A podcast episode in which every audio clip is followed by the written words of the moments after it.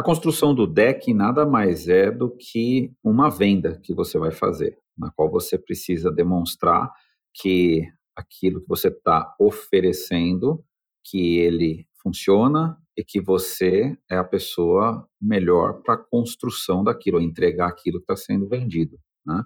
Então, quando a gente está falando do deck, nós falamos de desde a concepção, da visão, e aí todos os aspectos que vão dar as evidências que você está construindo algo que você é a pessoa certa para isso.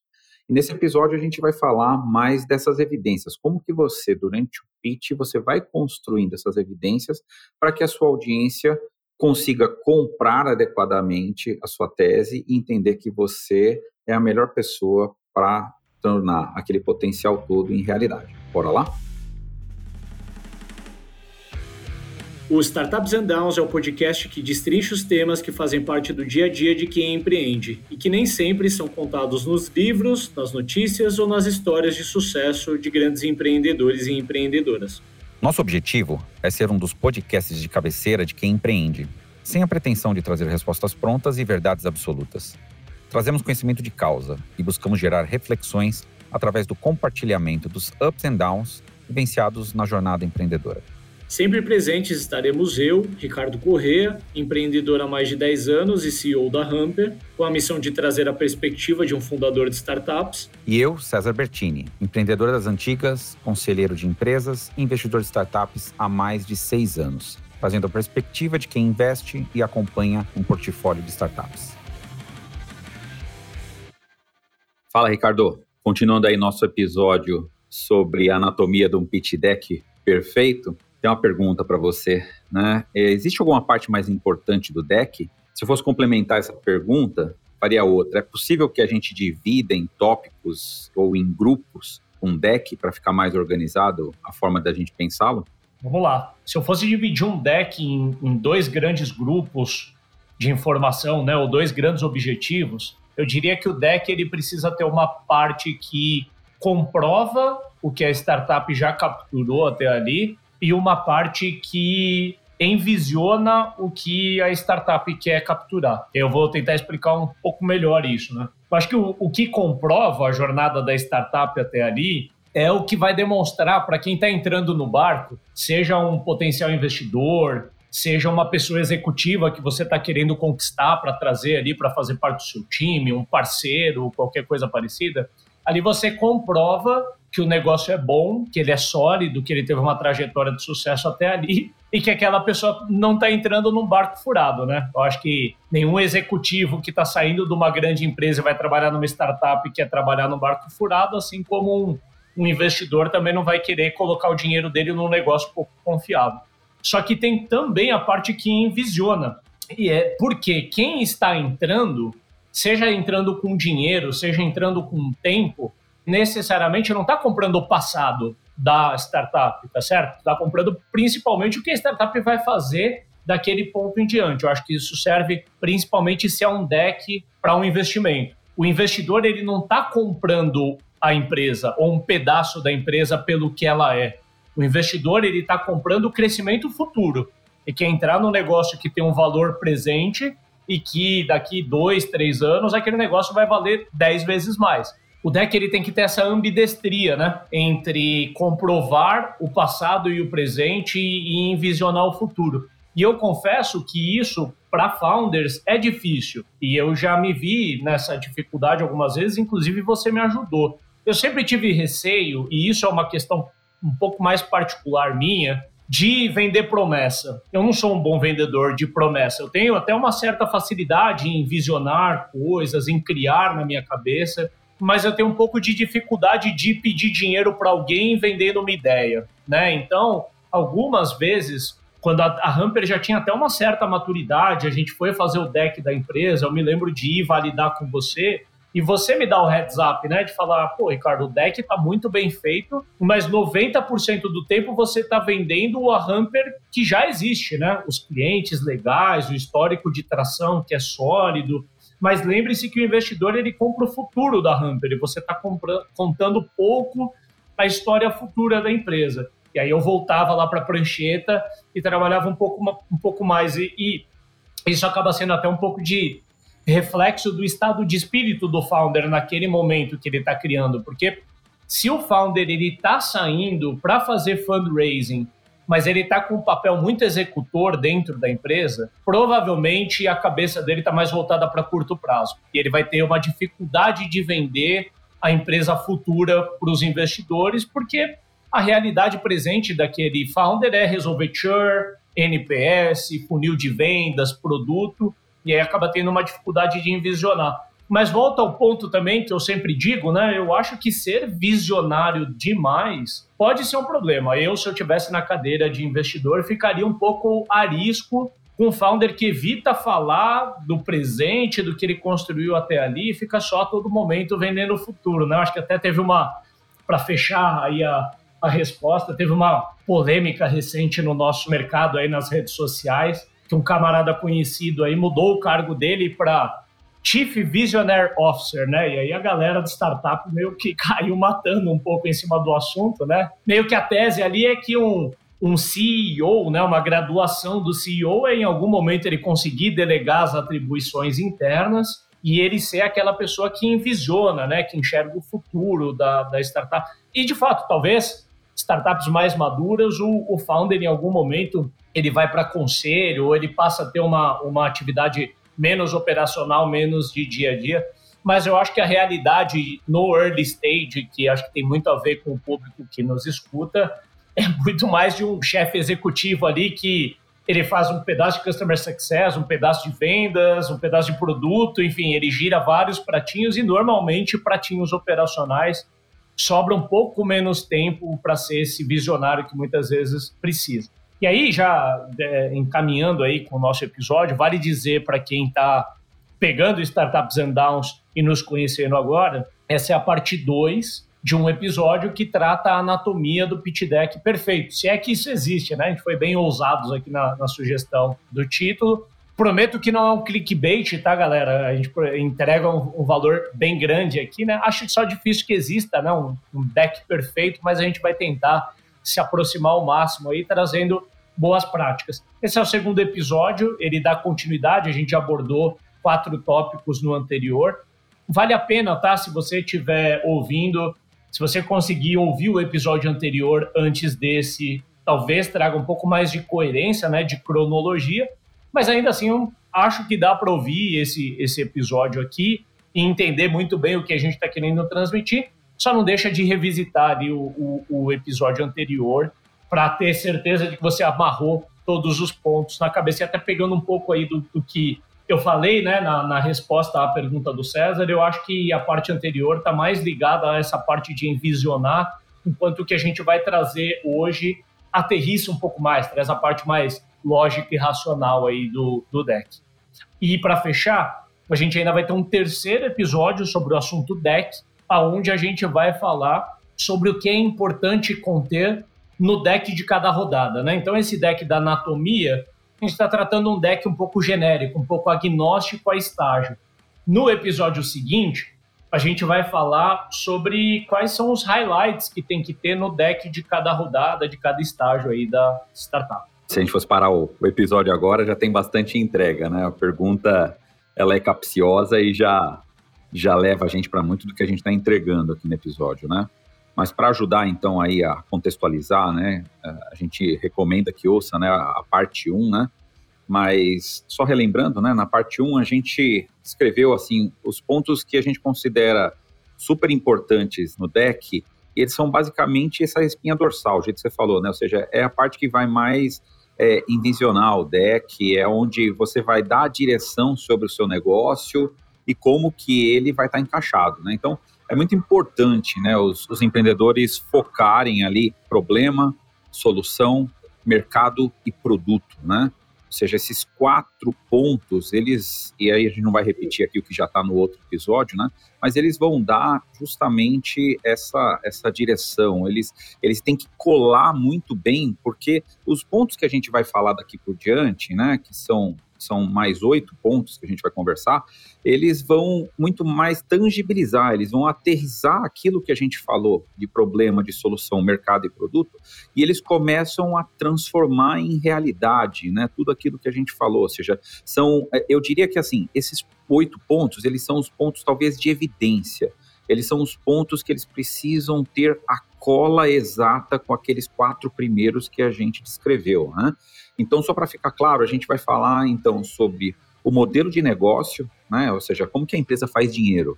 A gente vai falar um sexto ponto. A gente vai falar sobre concorrência e vantagens competitivas. A gente vai falar de tração e canais de aquisição. Nós vamos falar como oitavo ponto os clientes, né? Então, quais são seus principais clientes, as opiniões que eles têm sobre a empresa.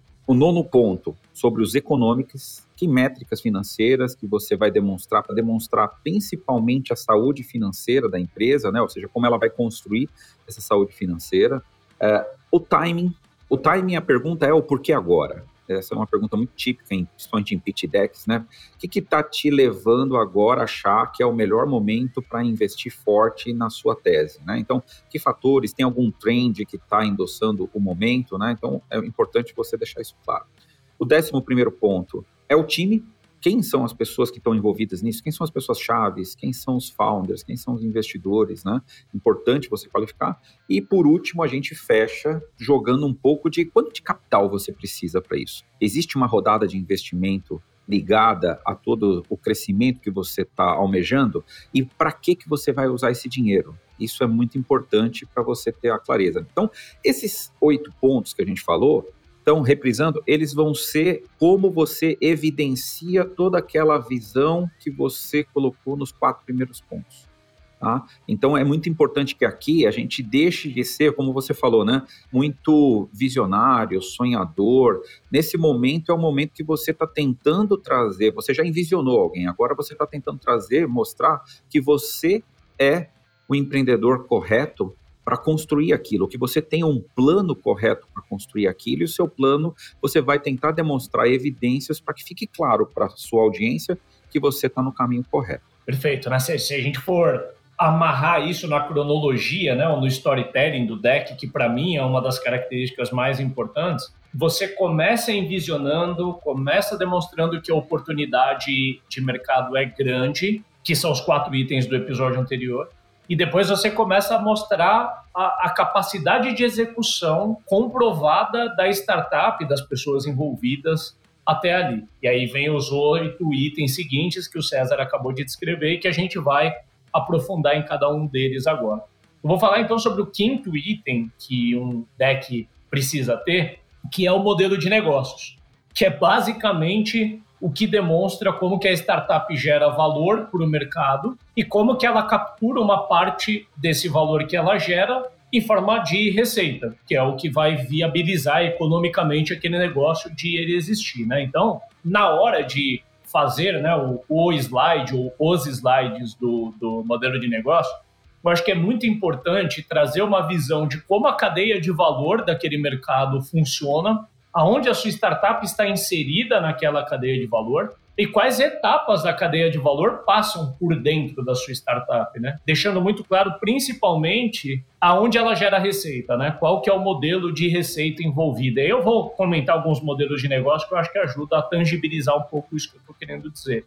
Você tem, por exemplo, como um, um tipo de modelo de negócio as empresas SaaS, que são empresas de software que comercializam o produto de maneira recorrente e que resolvem alguma dor. Normalmente, empresas SaaS, principalmente no Brasil, tende a ser um pouco mais B2B, né? A gente tem menos cases B2C.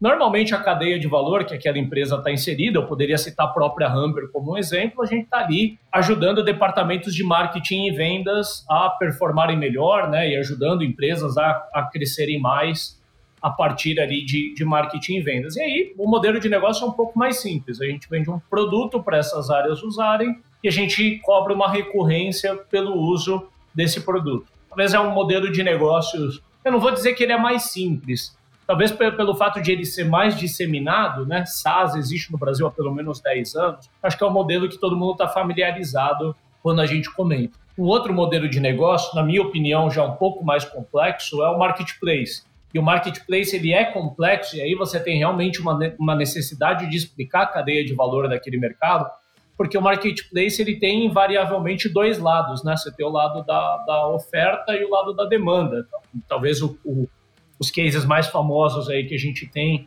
Uber e iFood, né? O desafio de uma empresa como essa não é só trazer o mercado consumidor, ele tem que ter o lado da oferta também. Então, para o iFood existir, ele tem que ter um arsenal gigantesco de restaurantes, ao mesmo tempo que ele tem o outro lado de consumidores. E aí o marketplace tem aquela máxima que a gente não vai aprofundar, que não é o propósito do ovo e a galinha ali, né? O que, que vem primeiro? Eu construo o lado da demanda, eu construo o lado da oferta, meio que um depende do outro para existir. Normalmente o marketplace ele une esses dois lados e ele cobra um, um take rate normalmente ali, né, da transação que acontece entre as duas partes. E aí, quando a gente fala de take rate, já abre para outros modelos que não são necessariamente um marketplace, porque você pode ter o lado da oferta dentro de casa. Por exemplo, uma fintech. Eventualmente, você é uma empresa que provê crédito para clientes e você tem um, um, fundo próprio seu e você é, é, lucra em cima daquela transação, digamos assim, né? Você empresta crédito a um valor, cobra de volta um spread e faz dinheiro em cima disso. Não é necessariamente um marketplace.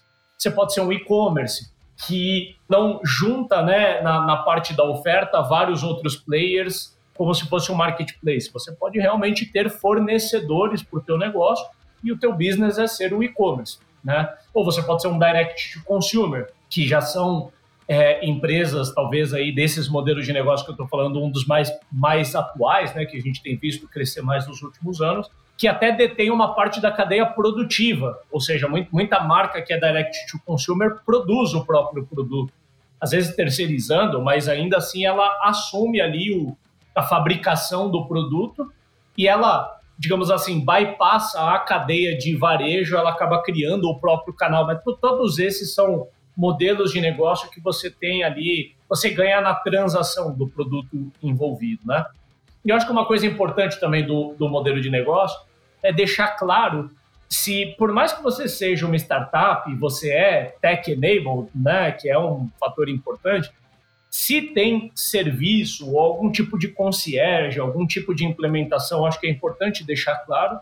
Eu acho até se tem componentes físicos envolvidos, né? Eventualmente você é uma startup que para você escalar, você vai ter que construir lojas, por exemplo, né? Um pouco menos usual, mas a gente tem cases incríveis, né? Por exemplo, quem não gostaria de ter sido investidor inicial ali na Smart Fit, né? Nas primeiras unidades, talvez algumas pessoas não tiveram estômago ali para olhar o modelo de negócio e falar, caramba, mas é academia, tem que comprar equipamento, tem que comprar o terreno. Pois é, mas se alguém entrou ali quando a Smart Fit tinha só cinco unidades, provavelmente hoje está rindo à toa. Acho que o Doutor Consulta é um outro exemplo disso. Né? a gente vê cases de startups com componente de tijolo envolvido que escalam e que são business rentáveis.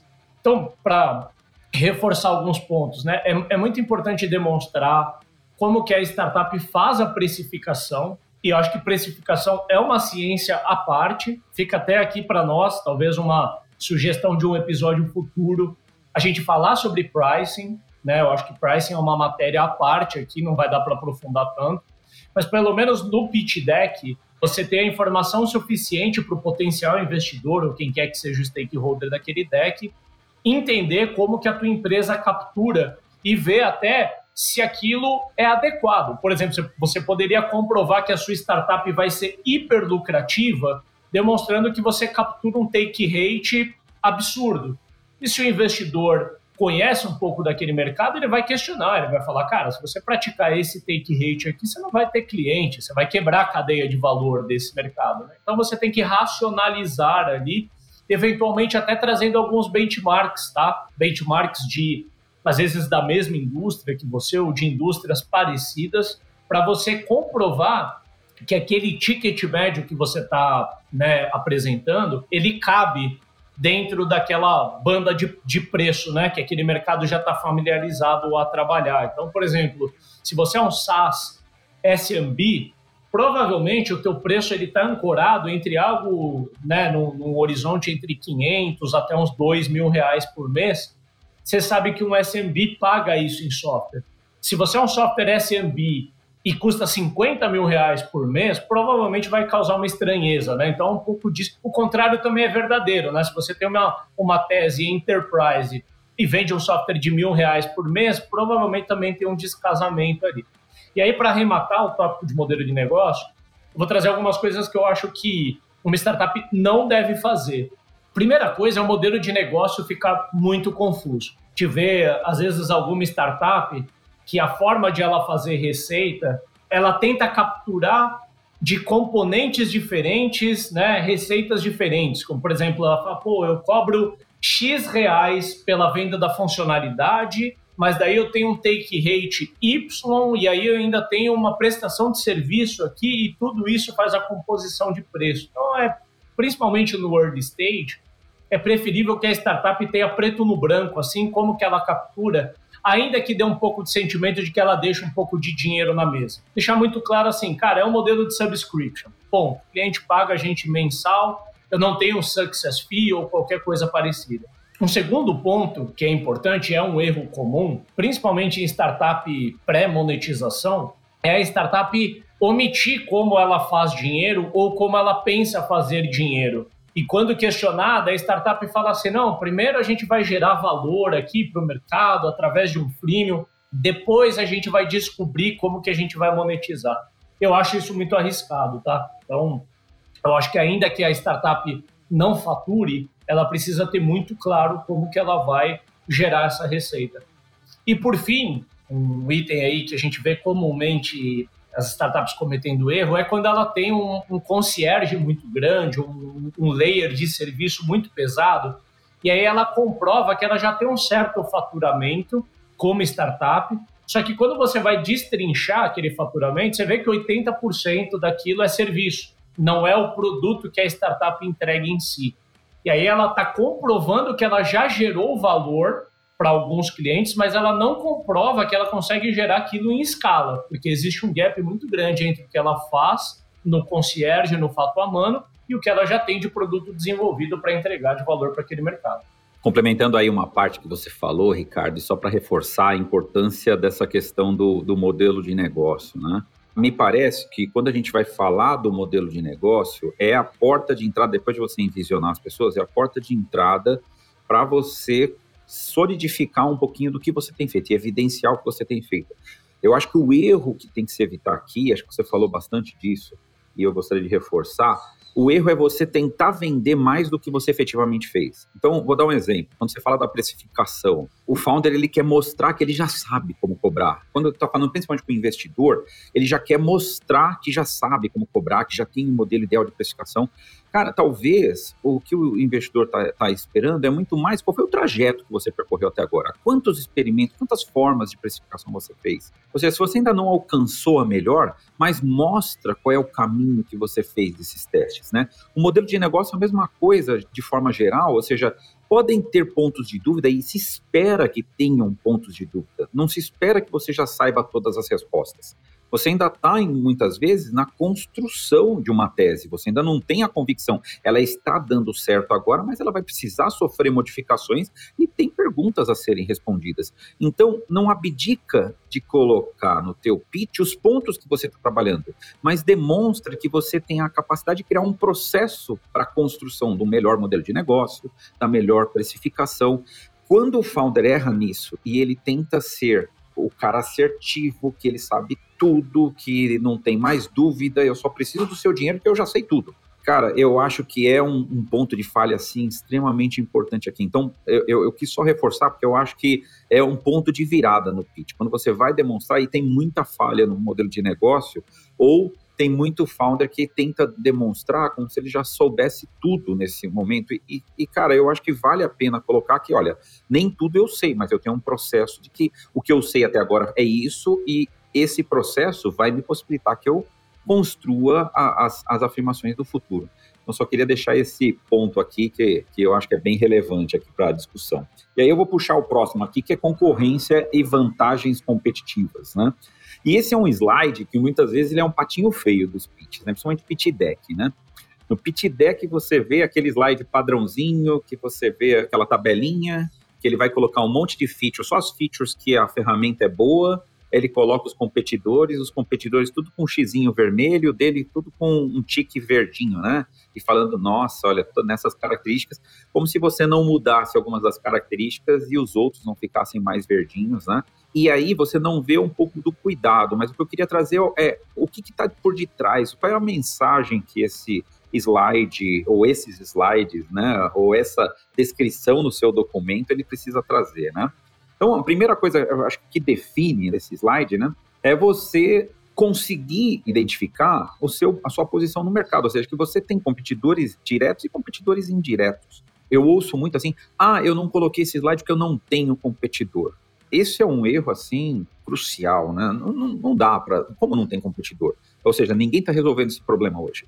Ele pode estar tá resolvendo, nem que seja você pode estar tá competindo com a própria estrutura da própria empresa, mas alguém já está resolvendo de algum jeito ineficiente, mas já existe alguma coisa. Né? É muito difícil você criar um negócio que, nossa, não tem ninguém. Se pensar até no Uber, quando criou, já tinha os taxistas, já tinha transporte particular, não era um negócio completamente novo, é um modelo de negócio que era completamente novo, mas você já tinha, de alguma forma, uma competição indireta. Não fazia a mesma coisa, mas você já tinha uma competição indireta. E aqui, o mais importante de você reportar a competição não é você mostrar que você moldou o seu negócio por conta da competição. Não, você molda o negócio por causa do mercado, por causa da oportunidade, por causa do problema que você quer dizer. Mas você precisa destacar para você ter o que eu acho que é o mais importante, quais são os seus diferenciais. Se você conseguir colocar claramente ali quais são os seus diferenciais, o que te diferencia no mercado, o que, que o cliente vai perceber que você pode entregar de uma forma diferente em relação às outras empresas. Então, aqui é o ponto mais importante para você destacar isso. E aí, é assim, eu brinquei da questão da tabela, mas não tem muito escapatória. Você tem que ter uma tabela para você, de repente, colocar as principais é, características que você acha importante do seu negócio e como seus competidores estão se colocando. Mas aí um cuidado você tem que ter. Você precisa conhecer o seu competidor de verdade. Não adianta você inferir que eu tenho, de repente, uma vantagem competitiva, eu coloquei na minha linha lá uma vantagem competitiva que eu acho que eu sou muito bom. E aí eu, eu infiro que os outros não têm, mas eu nunca usei a solução deles, eu não falei com o cliente deles, eu não identifiquei se o cliente deles acha aquilo um negócio importante ou não, que eu estou colocando como diferencial, e simplesmente eu estou colocando ali porque eu criei uma telinha a mais no meu software e eu acho que aquela telinha a mais que o cara não tem, aí isso basta para ser um diferencial. Então, você tem que criar essas tabelas. Eu acho que você tem que criar a tabela, colocar os diferenciais, mas você precisa olhar para os seus competidores claramente para saber se eles têm ou não e se isso é um diferencial ou não. O diferencial também, muitas vezes, Ricardo, ele precisa ser melhor explorado porque ele não está necessariamente no software. Ele pode ter na abordagem que você faz com o cliente, na forma na qual você educa o seu cliente, na, na forma na qual você presta o seu serviço, na forma na qual você vai manter o seu cliente. Então, ou, qual é o ponto de contato diferente que você vai fazer no, no cliente, por exemplo. Tem muita empresa que gerencia CS, né, ou onboarding, vamos pensar, a partir da empresa, né? Você faz um onboarding da empresa. Só que eles se esquecem que muitas vezes as pessoas trocam dentro da empresa. Então você tem que fazer um onboarding de pessoas, não um onboarding de empresa, porque a empresa, se mudar uma pessoa lá e ela não sabe usar a sua solução, você vai ter um churn nisso, né? Então você pode falar que um diferencial seu competitivo é a forma na qual você educa e mantém as pessoas e não a empresa somente. Né, o trabalho que você. Então você pode criar diferenciais da forma na qual você vai atender o cliente. Quer dizer que é um, é um diferencial que é dificilmente copiável? Não, mas é um diferencial. Você pode mostrar que os seus concorrentes não fazem da mesma forma e você faz dessa forma. Então, é importante você sempre destacar isso. Né? Outro ponto importante né, dessa diferenciação, dessa vantagem competitiva, ela também fala sobre não só diferenciais de produto ou diferenciais desses serviços, mas também no seu posicionamento ou na comunicação que você faz com o mercado. Você pode criar vantagens competitivas em relação a como você vai atingir a necessidade do seu cliente. Então, vamos supor que eu tenho um software e esse software vai ajudar uma determinada empresa, um determinado mercado a ser mais produtivo. Mas vamos pensar que os meus competidores tentam vender as features do software. E eu vou ter uma, uma abordagem muito diferente, eu vou ter uma abordagem de educação na qual este processo de evolução, essa jornada que o cliente vai ter através da utilização desse meu material de educação, de engajamento e tudo mais, ele tem o meu software para suportar. Então é como se eu vendesse um processo de uma jornada na qual o meu software ele é parte, ele é suporte a essa jornada que vai ser construída. Então é uma forma de você comunicar diferente. Então essa pode ser uma vantagem competitiva. Então você tem que apresentar isso também para o seu investidor ou para sua própria equipe ou para os seus stakeholders que estão olhando o seu deck. E aí eu vou só, para finalizar aqui, passar a bola de novo para você, Ricardo, eu vou só reforçar aqui os pontos do que não fazer. Você não pode dar a entender que você não tem concorrente. Muito cuidado com isso. A tabela padrão, cuidado com os diferenciais que você vai colocar na tabela padrão.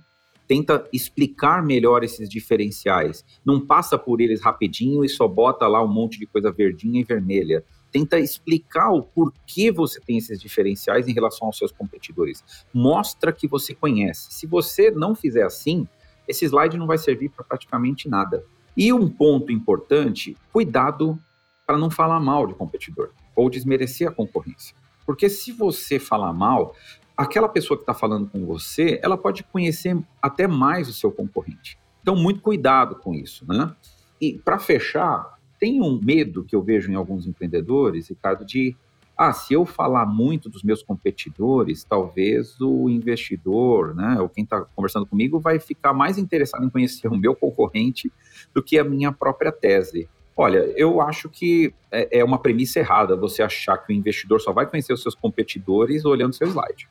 Falando por mim, quando a primeira coisa que a gente faz é olhar qual é o landscape competitivo né? Então, isso já é o trabalho de casa de qualquer fundo. Então, não tem esse medo.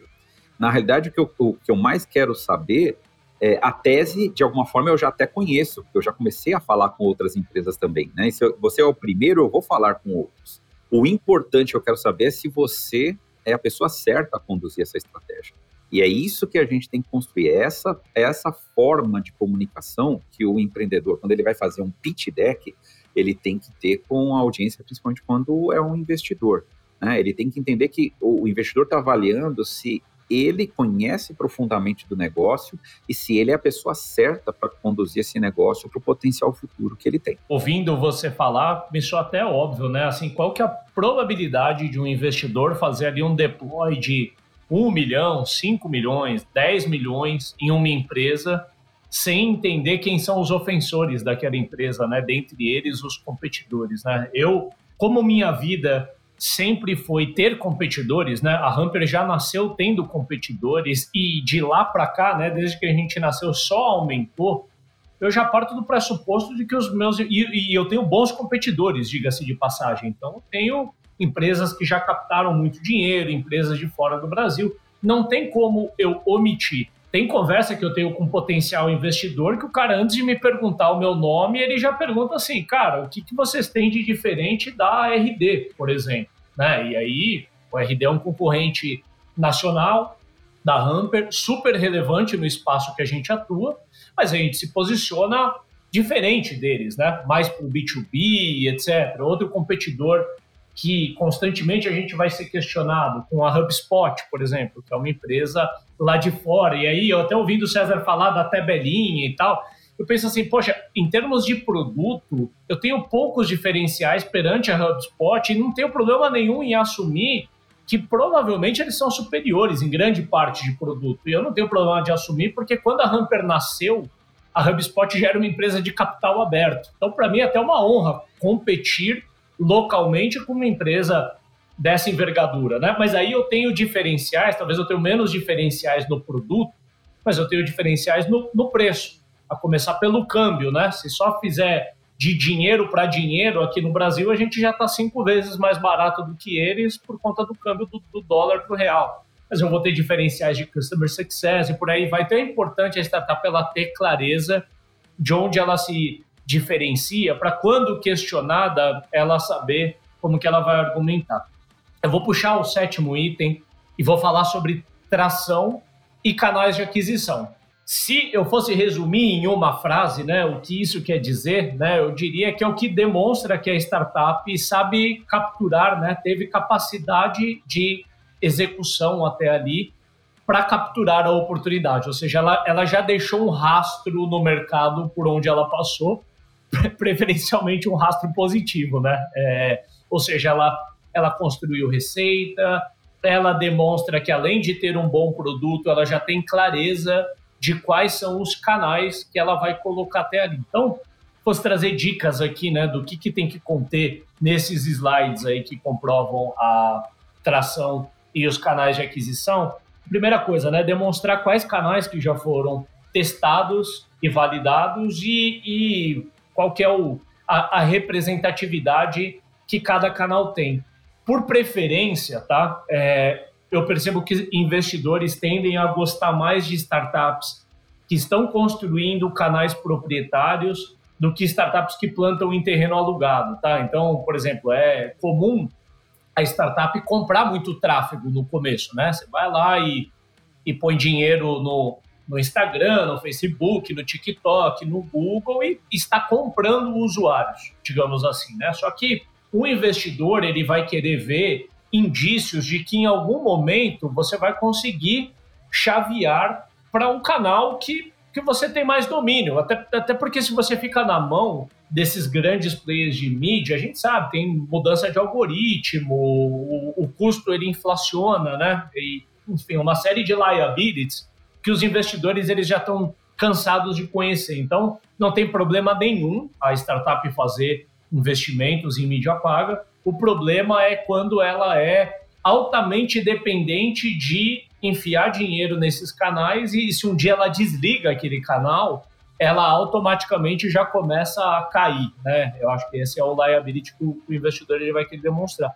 Mais do que isso, tem que tomar muito cuidado também para não demonstrar tração só a partir de métricas de vaidade ali, né? Demonstrar, poxa, a gente tem X downloads na App Store, a gente tem X número de usuários, mas em termos de receita mesmo, a startup comprova pouco, né? Então, acho que é importante ter é, clareza para demonstrar que a startup ela sabe como trazer clientes e mais do que isso, né? Sabe como trazer clientes rentáveis. Então, vai andar junto com as métricas de tração, e aí tem um item dedicado para isso, as métricas ali de desempenho, né? Os unit economics, termos de cliente, receita, dentre outras coisas ali que podem comprovar. Eu acho muito importante, tá? Ter um, de alguma maneira, assim, o, que, o, o melhor gráfico que a empresa puder ter, preferencialmente que seja um gráfico de crescimento de receita, né? Que demonstre que mês a mês a empresa vem conseguindo imprimir uma curva ascendente, de modo que o potencial investidor que está avaliando se ele fosse jogar uma curva de tendência em cima do que você cresceu até ali, ele vê que é, tendencialmente a empresa ela continua ascendente, né? De modo que eu acho que para mim o que vai mais cativar um potencial investidor é a startup conseguir comprovar que ela é inevitável, né? Ela mostrar que tudo que ela fez até ali alça ela, né, para um voo futuro muito mais alto. O investidor falar assim, cara, aqui tem uma oportunidade. Se eu deixar passar, cara, putz, eu, quando eu olho para o número dessa empresa e eu projeto o futuro, eu vejo o dinheiro que eu estou colocando aqui hoje virar 10 vezes esse dinheiro lá na frente, a não, a não ser que a turma faça algo muito errado ou esse mercado pegue um vento na testa muito forte, que, que pode vir a acontecer, e por isso que é um investidor de risco, né? o investidor sabe que isso pode acontecer mas via de regra, né, é, calibrada ali, temperatura e pressão, se jogar para frente ali, a, a, startup ela só cresce. E aí, se eu, se eu fosse trazer aqui alguns heads ups do que não fazer, a primeira coisa, né, de que eu, que eu vejo um erro comum é omitir os canais de aquisição de clientes, trazendo aquela retórica de que assim, ah, o, o produto ele é tão bom que a gente não está muito preocupado com marketing e vendas agora, né? O produto ele vai se vender sozinho. Olha aqui, a gente já tem 10, 20 clientes. E esses clientes eles nos encontraram, eles quase que imploraram para comprar o nosso produto, né? Então, está muito preocupado com marketing e vendas agora. Isso eu acho que, que é um risco. Anda quase de mão dada com o segundo risco que eu vejo, que são é, startups que têm um founding team ali essencialmente técnico, né? Às vezes a gente tem algumas deep techs, né, empresa de inteligência artificial, empresas que vão muito deep ali, tem quase que uma, uma ciência da NASA por detrás. E aí os sócios são todos engenheiros. Ninguém tem cabeça de vendas e de marketing, isso vai vir a ser um gargalo em algum momento. Eu acho que os investidores eles sabem mitigar bem esse ponto. E um terceiro ponto aqui para arrematar é quando a startup ela tem evidências de tração, ela tem canais de aquisição, mas está tudo muito pulverizado.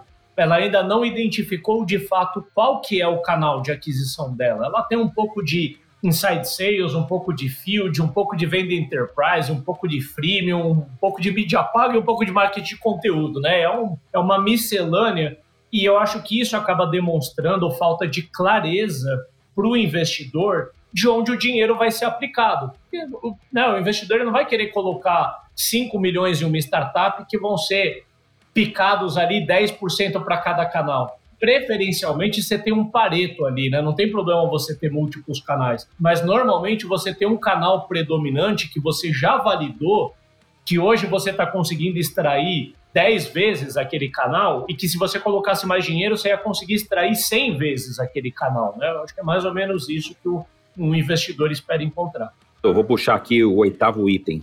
Vamos lá. O, oitavo item são os clientes, né? Quais são os seus principais clientes e quais são as opiniões deles sobre a empresa, né? O que define isso, e, e continuando na questão das evidências, né? Ou seja, você está buscando aqui evidências de que você é, tudo que você falou até agora, ele se conecta e ele está calcado na realidade, em coisas que você já testou. Então, o que, que, define aqui? Eu acho que o principal ponto aqui é você demonstrar a validação de mercado, né? Ou seja, um cliente que assinou um cheque, ele aceitou o seu produto né, ou serviço e ele está utilizando, né? Aqui eu diria que é a sua venda de autoridade. Você está é, ancorando a autoridade, a sua autoridade na autoridade do seu cliente né? E dos depoimentos que ele vai fazer, né? E com isso, você está criando o, na cabeça da audiência a validação do mercado, ou seja, se você teve X clientes que validaram, esses clientes estão ligados àquele mercado-alvo que eu coloquei lá no começo, né, estão usando a minha solução conforme eu descrevi a minha solução. Eles estão efetivamente resolvendo aquele problema. Eu consigo trazer depois métricas que façam esse match, né? Ou seja, se, quando você está fazendo dessa forma, você está efetivamente subsidiando ou comprovando tudo aquilo que você falou até agora durante o seu pitch, né? Nessa construção, o que, que o, o founder deve fazer nessa construção? Você deve demonstrar que os clientes quais são esses clientes e como que eles estão usando a solução. Né? É importante você expressar isso. Você não precisa entrar em detalhes específicos, mas você precisa pelo menos fazer os gatilhos necessários para colocar as principais funcionalidades da sua solução, a dor que tinha que resolver, se a solução efetivamente entregou aquela dor, se esse cliente está no mercado-alvo. Você tem que fazer essa construção, você tem que apresentar essa história dos clientes na utilização e o quão satisfeitos eles estão com isso. Se você quiser, até ter materiais aqui que são, são materiais complementares de estudos de caso, na qual você possa compartilhar mais detalhes, né, como esse cliente usou e qual foi o ganho que ele obteve, eu acho que você pode ter preparado esse material, você deve ter preparado, porque isso, cada material desse é um pontinho a mais de autoridade que você está vendendo. É uma validação a mais, é uma evidência a mais, né? Lembra que a startup lá no início não tem aquele negócio do balanço de cinco anos para mostrar balanço financeiro, né, balancete, balanço, resultados financeiros. Mas você tem que então buscar outros tipos de evidência. Aqui, quando a gente está falando com o cliente, é uma evidência absurda, principalmente quando você fala com o investidor, é, como a gente consegue capturar bem a relevância da startup, a relevância da tese, quando você tem casos de clientes que são muito claros e que comprovem que a empresa entregou aquilo que estava prometido. Eu acho que tem algumas coisas aqui que também são importantes você colocar, é a questão da retenção do cliente. Muitas vezes a retenção do cliente, a empresa ela quer vender muito só aquisição de clientes, né? E é porque está no início, você está ali tentando trazer cada vez mais clientes, né? Mas é importante você mostrar o quão o cliente satisfeito ele quer continuar usando a sua solução. Tem um termo que a gente usa muito, né, que seria a viscosidade, né, ou quanto o stickness, né, ou seja, o quanto que a sua ferramenta ela está incorporada no dia a dia do cliente, de tal forma que ela passa a ser imprescindível para a operação do cliente. Se você conseguir demonstrar isso, à medida que você está descrevendo o case do cliente, e você mostra o quanto que você consegue até reter esse cliente por conta disso, eu acho que você ganha também muito, muito audiência, porque essa é uma preocupação que vem logo em seguida, né? Você adquire cliente, mas você consegue manter cliente? Então demonstra o quanto que você, a sua estratégia está fazendo com que o seu cliente continue utilizando, porque aquela ferramenta efetivamente se tornou importante para aquilo. E mostra isso, de repente, até em dados, em números, que a gente vai também reforçar lá na parte de métricas, tá? E aqui, alguns cuidados que você não deve fazer. Eu vejo alguns pitches que os primeiros clientes, e são os clientes case, eles são clientes que não têm muito a ver com o mercado-alvo, mas tem a ver com alguma relação pessoal do founder e tudo mais. Então, imagine que você tem a construção inteira do pitch, você fala qual é o seu mercado-alvo. Então, meu mercado-alvo é indústrias de alimentos. E aí, quando você vai ver o case que ele vai demonstrar, ele vai demonstrar de uma seguradora. E aí a seguradora extremamente satisfeita, feliz, mas cara, mas isso não linka com o mercado-alvo. Beleza que você tem um cliente extremamente satisfeito, mas isso não linka com o mercado-alvo. E aí você não consegue fazer essa conexão, é, fica meio estranho, porque parece que você definiu um mercado-alvo que é grande, mas você ainda não tem nenhuma validação nisso. Então, muito cuidado quando você vai colocar os cases. Se você for colocar um case que não tem a ver com o mercado-alvo, explique o porquê. Porque se você não conseguir explicar isso, você vai perder a audiência nisso ou vai criar ali um, um pouco de desconfiança. Cuidado para trabalhar com clientes anônimos. Ou seja, quando você só anonimiza, ah, porque o meu cliente não permitiu e tudo mais, isso é muito ruim. Né? Porque não parece que é um negócio real, tangibilizável mesmo. Então, cuidado com clientes anônimos. E o último ponto, não exagera na satisfação do cliente. Tem founder que adora falar que o cliente ama, que o cara, ele, a última conta que ele vai deixar de pagar vai ser a da startup, porque ela é imprescindível para o negócio do cara. Nós mudamos completamente todo o negócio do, do cliente por conta da nossa solução. Muito cuidado de você exagerar. Até porque você foi falando do seu roadmap, você vai falando né, do que você quer fazer, da sua solução, né, que fase a empresa está. O investidor, principalmente, ele espera que você tenha pontos ainda de melhoria ele espera que o seu cliente, você resolveu parte do problema dele, porque você não conseguiu construir tudo ainda. Né? Existe uma jornada longa, talvez, que você tem que fazer dentro desse cliente. Né? Então, cuidado para não exagerar. Porque quando você exagerar muito, vai ficar sempre uma desconfiança falar, poxa, não me entregou onde é que estão os problemas. Né? Então, coloque também aqui, se você puder, pouco dos desafios. Né? O que, que o cliente está muito satisfeito, mas nos cases, coloca um pouco do desafio e qual é o próximo estágio que você espera em, em, atender esse cliente conforme a sua estratégia e as necessidades que o cliente tem. É, tem um ponto aqui, né, que não, não, não adianta a gente fazer um deck que não vou dizer que mente, porque a palavra é, é muito pesada, né? mas é que ela acaba vendendo uma startup que você não é porque o investidor pode até ser encantado pelo deck, mas eu não consigo conceber um investidor que vai fazer um cheque sem ter algum nível de dirigência, né? E aí, se você coloca clientes que não são clientes, depoimentos que não são reais, porque você tem um amigo seu que trabalha dentro daquela empresa, o investidor ele vai querer conversar com alguns clientes e até trazendo para o que eu vou falar agora, que são métricas e unit economics, o investidor ele vai querer dar uma olhada nas suas planilhas, nos seus documentos contábeis. Então, tem que tomar bastante cuidado para não dourar demais a pílula no deck. É um material, sim, de venda, mas ele não pode mentir, ele não pode falsear algo que a startup não é. E se o que o César trouxe de clientes é a parte, eu diria assim, mais qualitativa, que comprova a empresa, eu vou trazer uma parte mais quantitativa que também comprova a empresa. E eu vou falar do nono item, que são as métricas de Unit Economics. Então, basicamente, as métricas financeiras que demonstram a saúde do negócio. Então, o que, o que, que eu acho recomendado fazer né, nesses slides das, das métricas? Trazer Unit Economics, relação CAC e LTV é o básico, na minha opinião. Se você não colocar isso no deck, eu diria que assim, numa primeira call com o investidor, 11 a cada 10 investidores vão te perguntar qual que é o teu CAC, qual que é o FTV, qual que é a relação entre um e outro. Então, antecipa, coloque isso no deck. Eu não vou explicar o que, é cada um, a gente cobre bastante isso em episódios anteriores. E acho que se você é founder, é uma responsabilidade sua saber o que isso significa e calcular isso dentro da tua empresa. Uma outra informação importante é a produtividade do funil de vendas, principalmente se você é uma empresa SaaS B2B porque pode ter um risco tremendo é, no modelo de negócio quando a venda é muito custosa. E isso é uma coisa que o investidor ele vai querer mitigar. Então, coisas do tipo assim, qual que é a produtividade de um account executive do seu time? Qual que é o tamanho do ciclo de vendas em termos de dias, né? A duração em dias. Qual que é a taxa de conversão do teu funil de vendas? Ou seja, o potencial investidor ele vai tentar olhar de vários ângulos se você tem um fluxo de vendas produtivo ou não. Porque, se, por exemplo, se você precisa comprar muito lead para fechar um cliente, o investidor ele vai ver como liability, vai falar, cara, isso é um balde furado, eu vou ter que colocar um buzilhão de dinheiro de um lado para essa empresa produzir poucos clientes do outro. E métricas, é, quando você tem um time de vendas, métricas individuais do time de vendas, tipo assim, qual que é o capacity de um vendedor, qual que é o ramp, up, o ramp up time de um vendedor, ou seja, quanto tempo você leva para tornar um vendedor produtivo, são itens super importantes porque eu gosto de olhar uma empresa SaaS, o time de vendas de uma empresa SaaS, como se fossem as franquias da empresa. Cada vendedor que você coloca como se você estivesse abrindo uma franquia nova.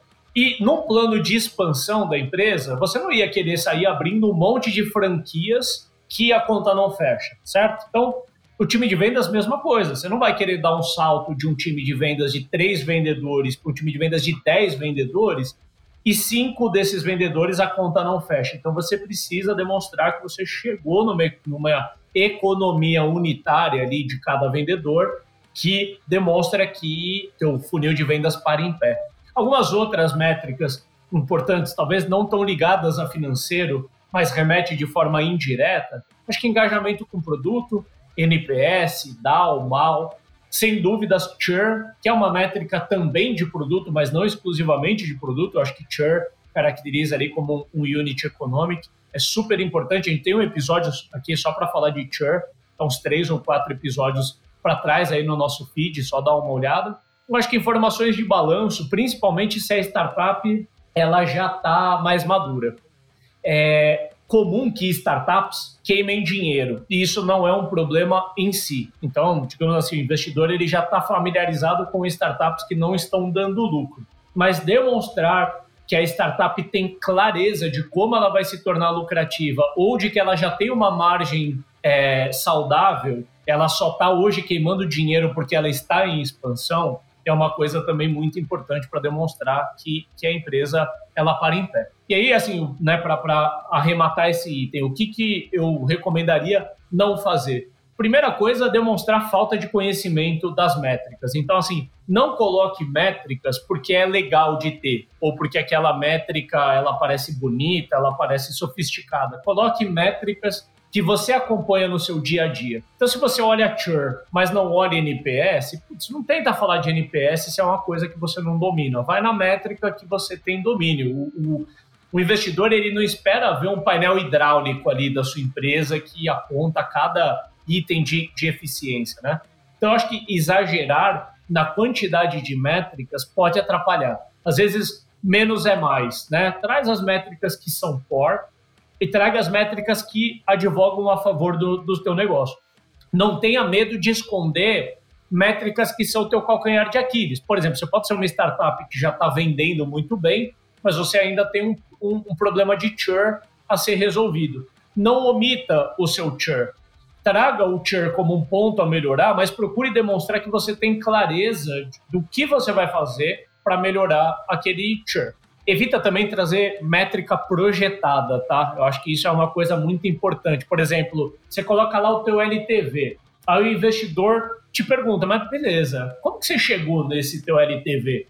Aí você conta aquela história assim, não, veja bem, se eu calcular o churn que eu espero ter no ano que vem, vezes o ticket médio que eu vou alcançar, que não é o que eu tenho agora, aí o investidor já fala, putz, cara, essa a gente não está falando de métricas reais, a gente está falando de métricas que você almeja alcançar. Então, para mim, não tem problema nenhum você trabalhar com projeções, desde que você deixe claro o que é projeção. Mas quando você está comprovando o negócio, traga métricas de unit economics que são reais, né, é, é, do teu negócio até ali. E por fim, tomar cuidado para não encher o material de gráficos, métricas, painéis, deixa isso para uma parte de anexos, que provavelmente o, o, investidor interessado ele vai se interessar em querer saber mais, e aí você vai liberando isso na medida que esse investidor pede essas informações, né, para não sobrecarregar ali o deck com um monte de informação que não é, é palatável para aquele primeiro momento.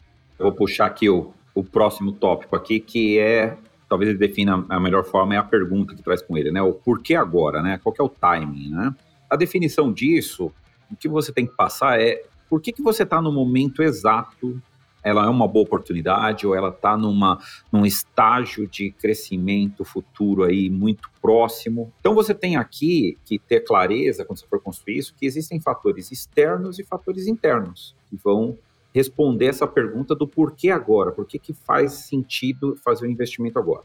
Quando a gente olha de fatores externos, a gente está olhando a questão do mercado, principalmente, né? Ou seja, existe a dor latente, é um mercado que as empresas estão buscando, essa dor se tornou mais latente, ou é um trend de mercado, né? De repente começou aí, de repente, alguma utilização de, de alguma nova tecnologia, por exemplo, como inteligência artificial, que aplicado ao seu negócio vai transformar rapidamente o negócio dos seus clientes. Então, você consegue ter ali uma tese específica de que, olha, um trend está te puxando agora para uma virada no negócio e para isso você precisa, de repente, de mais capital, você precisa de investimento, você está buscando ali um novo sentido ou uma nova, um novo pivô, de repente, para o seu negócio, né?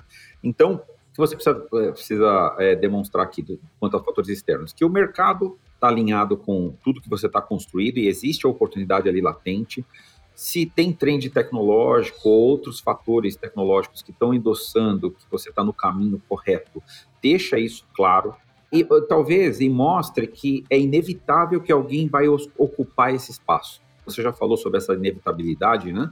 Ou seja, é inevitável que alguém vai ocupar esse espaço. Por quê? Coloque essas características. Por que, que essa onda e a proposta de valor que você está colocando, ela vai ser por alguém completada, né? Alguém vai implementar essa solução. Agora, quando a gente fala de fatores internos, também você tem que mostrar, e aí talvez esse seja um dos erros que ocorram, se fala muito pouco dos fatores internos. Ou seja, faz essa cola inteira do seu pitch, que você tem a estratégia certa, que você está preparado para fazer as ações necessárias de transformação desse potencial em realidade. Né? Mostra que você tem a liderança correta. Né? Você tem que mostrar que você tem a liderança correta. Então, eu tenho, eu tenho, eu estou bem na parte de operação, eu estou bem com as minhas lideranças, eu tenho a estratégia, eu sei qual é o mercado que eu vou vender, eu já vendi para esse mercado. Ou seja, coloca todas essas coisas que são os seus fatores internos que vão te dar o subsídio né, para você explicar para sua audiência que, olha, eu estou no melhor momento possível para a gente poder construir um, né, subir de degrau. E aí o que não fazer nesse ponto é não viajar na maionese, né? Ou seja, não, não ficar ali com futurologia. Não tenta gourmetizar esse negócio do porquê agora, porque, nossa, isso vai transformar o universo e tal. Cara, cara, com muito cuidado. Na hora, tenta sempre manter os pés no chão.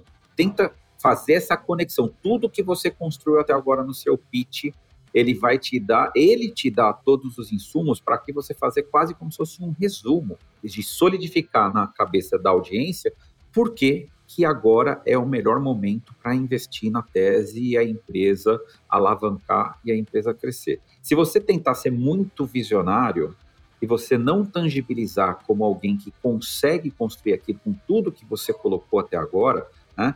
Lembra que você está tentando tangibilizar, você está tentando mostrar o operacional, ou seja, que eu já testei coisas e eu sei como fazer. Se você for para o lado do visionário demais, aqui eu acho que você acaba perdendo audiência. Eu vou falar sobre um, um slide que ele é fundamental e ele está mais para o final na nossa cronologia, mas ele é um slide que, na minha opinião, ele tem que ser estrategicamente posicionado no deck de acordo com, enfim, com, com as vantagens que aquela startup ela entende que ela tem. Dentre elas, né, eu, vou, eu vou falar aqui do time, né, o décimo primeiro item, se a startup ela tem um time muito estrelado, eventualmente pode ser interessante colocar esse slide do time mais lá para o começo, um pouco mais perto do mercado ali, né, ou do problema, porque daí demonstra, né, você quase que concilia que você está atuando em um, em um determinado mercado e que você tem ali algumas pessoas fazendo parte daquele time que são né, gabaritadas na, naquele mercado. Né? Mas, enfim, numa cronologia como a que a gente está trabalhando aqui, de primeiro envisionar e depois comprovar, a gente está sugerindo aqui o slide do time um pouco mais para o final. Você definiu o que é esse slide, é um slide bem característico, assim, né? Que vem, vem à mente rapidamente. Em um único slide, você consolida as pessoas-chave que estão naquele negócio, né? E por pessoas-chave, a gente não entende só os founders e as founders, né? O negócio ele é composto, se é uma startup um pouco mais madura, já tem um conselho, muitas vezes tem pessoas-chave que não fazem parte do time de fundadores, que são executivos e executivas que a startup trouxe ali ao longo da jornada, que também é relevante trazer mas eu acho que tem ali um arquétipo quase padrão, né? Eu acho que uma coisa que é importante a, a startup ela comprovar é que pelo menos nas áreas que são pilares da empresa, ela já tem uma grande figura ali ocupando. Por exemplo, a startup tem que ter um CEO, ponto, né? Normalmente o CEO é a pessoa que tem mais experiência naquela indústria, né? É o expert, digamos assim. Pode ter também competências de operação, de execução, sim, mas normalmente CEO é aquela pessoa que está operando há mais tempo, a ideia veio, veio dela, né? a, a visão de futuro está muito na cabeça dela, e acho que é fundamental ter essa figura. Mas além do CEO ou da CEO, você tem que ter alguém que tem a cadeira ali do hustler, né? que é a pessoa que tem um, uma vertente mais forte para marketing e vendas, e você tem o hacker, né, que é o, o sócio técnico, né, o sócio do produto, da tecnologia e tal.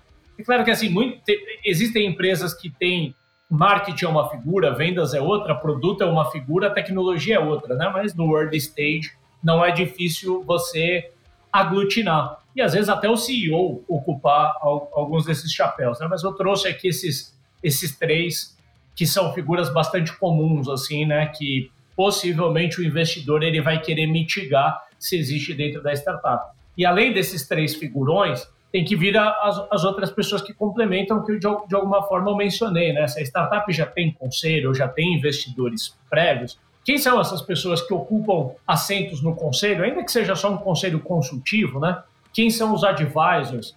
Tem startup que tem advisor que senta no conselho e que tem advisor que é meio que uma uma figura é, é, é, que não tem uma responsabilidade, digamos assim, administrativa da empresa, é, é, um figurão daquele mercado que entrou na, na, empresa, às vezes em troca de equity, porque ajuda a divulgar, né, um nome muito forte, eventualmente pode ser interessante trazer aquela pessoa ali. E se você tem pessoas-chave na sua equipe, vamos dizer o seguinte, você é uma startup é, de deep tech e você tem alguns engenheiros que são PhD. Poxa, pode, pode ser interessante trazer o currículo dessas pessoas. Lógico que não um currículo detalhado, né, mas quem são essas pessoas? Ou para alguns cargos executivos, como eu mencionei, às vezes a pessoa lá não é founder, mas é um figurão, tem um currículo estrelado ali que vale a pena mencionar aquela pessoa. E aí, trazendo o que não fazer, eu tomaria muito cuidado com não tentar encher esse deck de time com pessoas que são muito hands-off do negócio ou pessoas que são part-time. Principalmente founders, tá? Que são part-time. Eu acho que isso acaba sendo um liability, a gente já falou algumas vezes, né? Investidor nenhum gosta de colocar grana numa startup que ninguém é 100% comprometido com o negócio, né? Todo mundo tem um emprego e é founder no tempo livre, né? Então acho que é fundamental os founders já serem full time e isso está evidenciado no deck. Mas tomar cuidado também com não trazer aquele advisor fake, sabe? Eu, eu, eu vejo muita startup e, e, eu já tive startups que me convidaram para ser advisor e conversando com os fundadores ali, eu percebi que tinham um interesse em poder me, me colocar no deck da, da, da, empresa, né? Porque daí, imagina, né? Pô, você está entrando no mercado de marketing e vendas, você poder dizer que você tem como advisor o CEO de uma empresa que já está dando certo nesse mercado, poderia ser um algo legal. Mas até nessa, nessa ocasião, eu recomendei para a startup, eu falei, cara, eu recomendo não me colocar, porque se o investidor bater aqui, provavelmente eu conheço o investidor, ele vai bater aqui, vai me perguntar, eu vou ter que ser sincero com ele em dizer assim, pô, eu dei uma mentoria para os founders, mas eu não me considero um advisor dessa empresa. Então, tomar cuidado com isso, né? Enfim, trazer pessoas reais. Você for colocar um advisor, que seja de fato uma pessoa que tenha um compromisso com a sua startup. Ou essa pessoa é remunerada, ou ela tem equity da empresa, ou ela tem um contrato que seja que pavimenta ali, né? Não sair tentando encher o seu deck de rostos conhecidos, mas que no final aquelas pessoas não estão comprometidas e numa ligação elas vão acabar confirmando isso, né? Falar, pô, ajudei o founder lá no começo, mas não sou um advisor dessa empresa. Vamos lá, foi intenso esse episódio, né? Vou puxar aqui o nosso último ponto aqui do kit, né? O ponto chama a rodada, né? Ou o tamanho da rodada, ou o investimento que você precisa, e um termo que a gente usa muito que é o use of proceeds, né? Na verdade é o, o como que você vai usar o dinheiro, né? Então, o que define essa parte aqui, né? Ou seja, além de ser um tópico muito comum, né? O que define basicamente é para que, que você vai usar o dinheiro quanto você precisa e para que você vai usar o dinheiro. Você tem que transmitir aqui com clareza e transparência quanto que de capital você precisa e para que que você precisa e como que ele vai impulsionar o seu negócio. Então, é, se fosse fazer um resumo, é isso que você tem que transmitir nessa informação aqui nesse nesse tópico. Ah, o que, que você tem que fazer aqui quando você vai demonstrar isso? Né? Geralmente também é um outro slide que muitas vezes ele é meio ele é meio patinho feio também, né? Ele é um slide ali muito simples, se coloca um gráfico de pizza na qual você divide o X vai em tecnologia, X em produto, X em administração e finanças, X em vendas, pronto. Marketing e vendas, né? Você distribui lá uma pizza, ninguém dá muita atenção àquele negócio, né? E você simplesmente fala que eu preciso de tanto de dinheiro, né?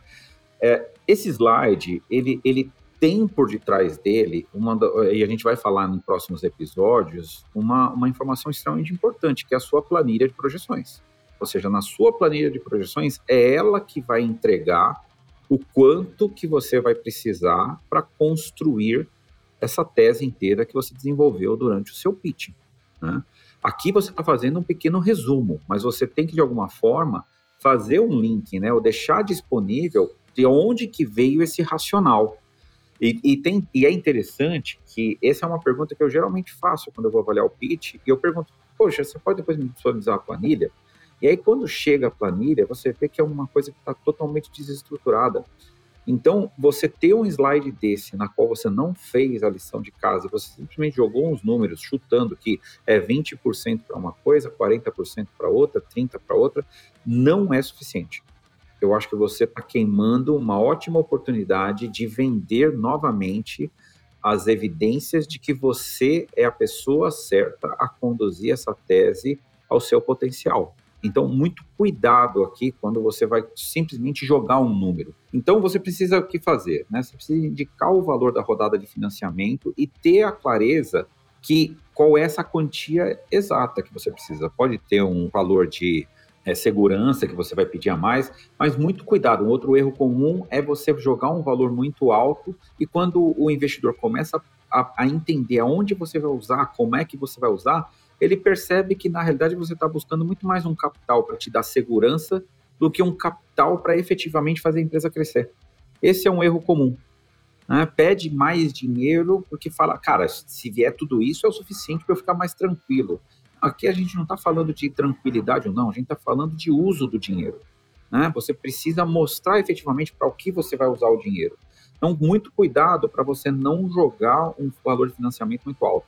E também tenta compatibilizar o valor que você está buscando com a, a, a, etapa que você está, ou que tipo de rodada de financiamento você está submetido. Se você é uma empresa que está em, em, em seed, né? Tenta ver quanto estão rodando as outras rodadas. Não adianta você pedir muito menos ou muito mais do que isso. Né? Você tem que pedir ali mais ou menos na média, ou explicar o porquê você tem que ultrapassar um pouquinho ou não, ter muito subsídio nos números, por que você está pedindo ou não. Porque você pode acontecer de você estar tá numa rodada, de repente, um tamanho de empresa mais para um seed, você pede um dinheiro tão grande que você ainda não é atrativo para o investidor de série A, porque você ainda não chegou no estágio que ele olha, e você tem um ticket muito alto para um investidor seed. E aí, isso não vai dar certo, tá? Cuidado aqui também, nessa hora, quando você for falar da rodada, mostra um pouco da sua diluição. Os fundos são muito preocupados com a diluição. A gente já falou em alguns episódios sobre cap table, né? Então, olhar com cuidado o seu cap table, mostra como é que está o seu cap table e como vai ficar. Como está o seu cap table, é quanto que é o Founders Equity, quanto que é o principal que você tem com o Stock Option Plan, os fundadores, e mostra quanto que já está na mão de terceiros investidores, tá? Então, isso é importante você também colocar. É, quando você vai fazer um pitch para investimento, é até interessante você já colocar algumas coisas aqui, de repente, que diluição você está esperando. Né? Tem, tem founders que não gostam de colocar qual é o valuation sugerido, né? porque estão esperando que os fundos tenham o valuation. Né? Mas todo mundo sabe mais ou menos qual é, é o percentual por rodada que os fundos estão almejando capturar. Então, em alguns casos, eu acho que vale a pena você já deixar claro, principalmente quando você já tem sinalização de outros fundos, eu acho que você já deixar claro o quanto que você está querendo aqui de valuation né, para sua empresa. Uh, e outra coisa importante aqui, que eu queria destacar para a gente já poder ir para os nossos ups and downs, né, Ricardo, que vale a pena você destacar as teses de saída também. Né? Esse é um slide que ele pode ser um pouco maior, você pode ampliar para dois, três, mas se você colocar quais são as teses de saída, principalmente quando você está falando para um investidor, você já começa a bater uma bola com ele das crenças também que ele tem. Então, você pode falar que você vai fazer uma saída mais para um estratégico, que você está pensando em fazer um early exit ou não, se você tem uma estratégia de M&A para você ser um consolidador no mercado, ou se você está pensando realmente em fazer rodadas seriais, e aí você tem uma, uma visão, mas muito cuidado aqui para não vender aquele negócio assim, você já faz uma rodada agora já pensando na próxima. Muito cuidado, que isso também depois contra o founder. Mas mostra que você sabe qual é o próximo estágio que você quer alcançar, ou quais são as alternativas que você tem. Ou seja, imagina que você fez um seed agora, eu quero saber, você, tá, você vai focar para o Série A ou você vai focar para já conversar com algum estratégico? Você acha que agora começar a estratégia, você vai falar, não, o estratégico eu acho que é depois que eu fizer o meu Série A. Então, deixa isso claro para sua audiência, que acho que isso vai ser bem importante.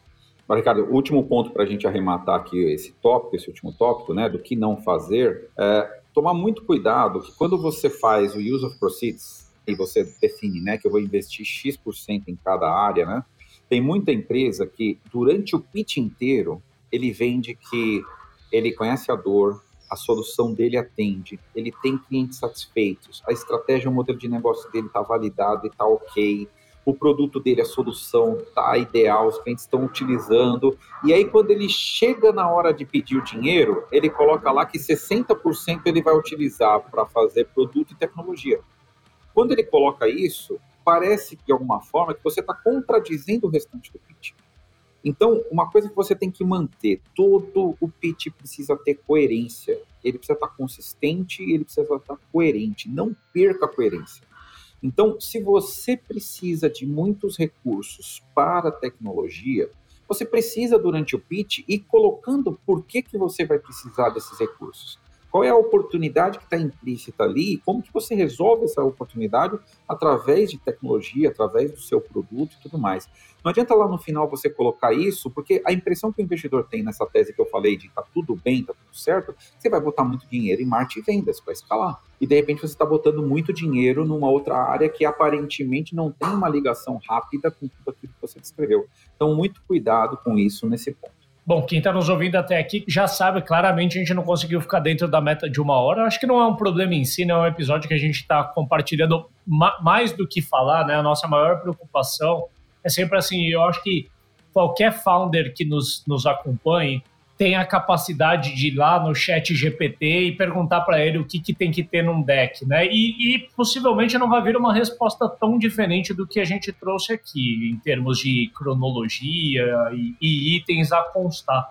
Mas a gente procura ir trazendo muito o nosso conhecimento de causa, né? Eu já fiz pelo menos uns 10 decks diferentes da Hamper aqui, alguns dos quais eu saí com uma rodada fechada dele. O César, então, nem se fala, né? Já deve ter visto decks na casa dos milhares.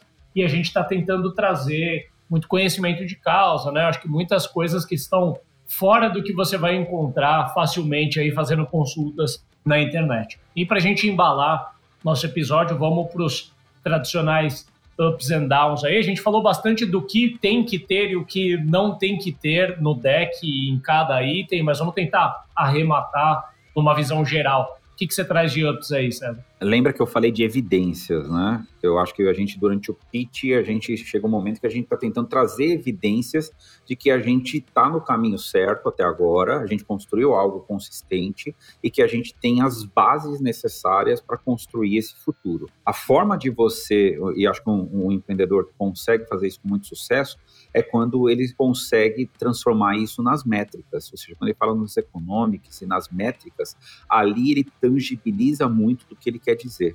Então, eu acho que quando você tem métricas que mostram atração, métricas do tamanho de mercado, você consegue tangibilizar melhor isso, você torna essas evidências muito mais claras para sua audiência. Então, acho que founders que se preocupam muito com as métricas, eu acho que eles têm grande possibilidade de ter um pitch muito vencedor. Eu vou trazer como um up, para mim o deck ele tem que conter uma narrativa se você conseguir fazer assim um deck que dá um check em cada um dos itens que a gente trouxe aqui, poxa, já, já é uma grande vantagem.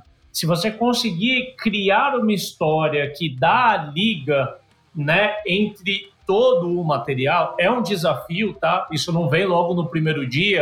Eu trouxe isso, acho que no episódio anterior, né? Mexer com o deck é uma constante. Não acho que você vai tirar assim um dia da tua semana para fazer um deck e no dia seguinte vai estar tá pronto. Primeiro você vai descarregar tudo que está na sua cabeça no deck e assim até aquele deck ele ter um encaixe a ponto de uma hora você conseguir contar a história da startup sem ter os slides leva um tempo. E para mim a gente trouxe uma, uma vaga ideia do que seria uma sumarização de um deck aqui, mas o que vai ditar a ordem, né? Não, não tem uma verdade absoluta de assim, eu tenho que falar do problema antes de falar do mercado, ou eu tenho que colocar o slide do time para me apresentar primeiro e depois eu apresento a startup. Não é um assunto pacificado, né? De que existe. A gente sabe mais ou menos quais itens tem que constar, mas eu sugiro muito que a startup comece, procure evidenciar o que ela tem de ponto forte. Como eu falei na parte do time, se time é um ponto forte, eventualmente vale a pena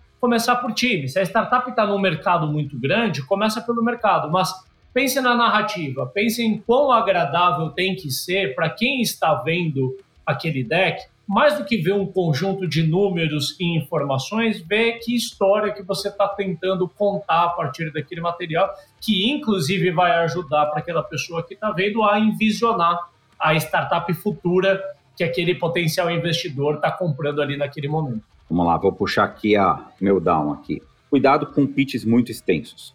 A gente falou algumas vezes aqui, a gente falou de detalhes que você pode colocar, mas não quer dizer que você pode ter um deck que seja uma espinha dorsal e ele tem uma série de anexos. E esses anexos eles vão dar a profundidade para o que você quer discutir. Mas principalmente quando você vai fazer um pitch deck, alguma coisa que tem que ser para investidor, um negócio muito rápido, você tem que tentar transformar ele, sumarizar para dar os principais pontos, para dar aquela sensação, a principal mensagem que você quer transmitir, de acordo com esses 12 tópicos que a gente colocou, mas usa muito de dar referências em anexos. Quando o founder ele não consegue fazer essa sumarização e ele faz aquele deck extremamente extenso, você vê que, assim, se você for analisar quais são os slides que o investidor vai ficar, ele realmente vai ficar em alguns slides, ele vai dar uma olhada, mas ele não vai olhar tudo, porque ele vai cansar. E aí você perde a oportunidade de dar a visão do geral, a sua visão completa. Então, eu acho que o down é quando não consegue sumarizar. Né? Você tem que ter várias versões do seu deck tem um deck completo, mas você tem que fazer de acordo com a audiência, recortes dele, mas todos eles têm que dar a mesma mensagem, tá? Então, muito cuidado com isso. O meu down, ele vai para a aparência do deck. Poxa, eu canso de, de receber decks, às vezes, de founder que quer validar comigo antes de partir para uma campanha de fundraising. A primeira coisa que me sensibiliza é a aparência do deck, assim, a aparência amadora. Naturalmente, eu não recomendo que você saia para captação com um deck amador, porque eventualmente a informação que você está querendo transmitir é boa, a startup tem boas comprovações, mas você não está sabendo vender isso. E eu acho que tem duas formas de errar dentro desse down da aparência. Uma delas é o founder se aventurar a fazer sozinho com pouco conhecimento de slides e de estética e fazer um algo muito feio. Por muito feio, entenda assim, não tem padrão de cores, não tem padrão de fontes.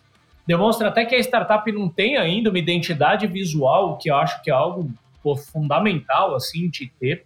É, e às vezes o uso excessivo assim daquelas imagens de banco de imagem genérica com aqueles americanos sorrindo para foto, enfim, foge dessas coisas. Procura criar diagramas, fluxogramas que expliquem de forma visual a informação. Aqueles slides também branco, com fonte Arial preta, corpo 12 em bullet points é horroroso também. Então, assim, é, toma muito cuidado com isso. Mas toma cuidado também para não terceirizar a produção do deck, porque eu vejo muitos founders que falam assim: ah, eu não sou designer, eu vou pedir para um designer fazer. O designer entende tudo de design, mas entende nada do seu negócio. E tentar fazer, casar a informação com a estética é muito difícil. Então, se eu fosse arrematar aqui, eu não compro muito a desculpa de founders que vão falar assim: ah, eu não sei fazer slides. Para mim, é uma competência básica, assim como saber fazer planilha, saber fazer slide, porque não é uma coisa que você vai fazer uma vez quando você for sair para captar. Captação é uma constante. Mas você vai ter que fazer deck para reunião de conselho, você vai ter que fazer deck para fazer all hands com o seu time, você vai ter que fazer deck para novas campanhas de fundraising. Então, grande parte do tempo do, do founder, quer ele queira, quer não, passa por fazer slides. Já que você vai ter que fazer isso várias vezes na sua vida, invista em saber fazer isso bem feito. Eu acho que você não precisa ser um expert em criação para você saber minimamente expressar de forma visual as ideias que estão na tua cabeça. Fechado? Fechou. Fechou. Lembrando que no próximo a gente segue falando aí de deck, a gente vai falar um pouco mais sobre a aplicação do deck nos diferentes estágios aí da empresa. Não perca aí o que está por vir ainda. Continua acompanhando a gente aí. Até o próximo, César. Um abraço. Um abraço. Este foi mais um episódio do Startups and Downs.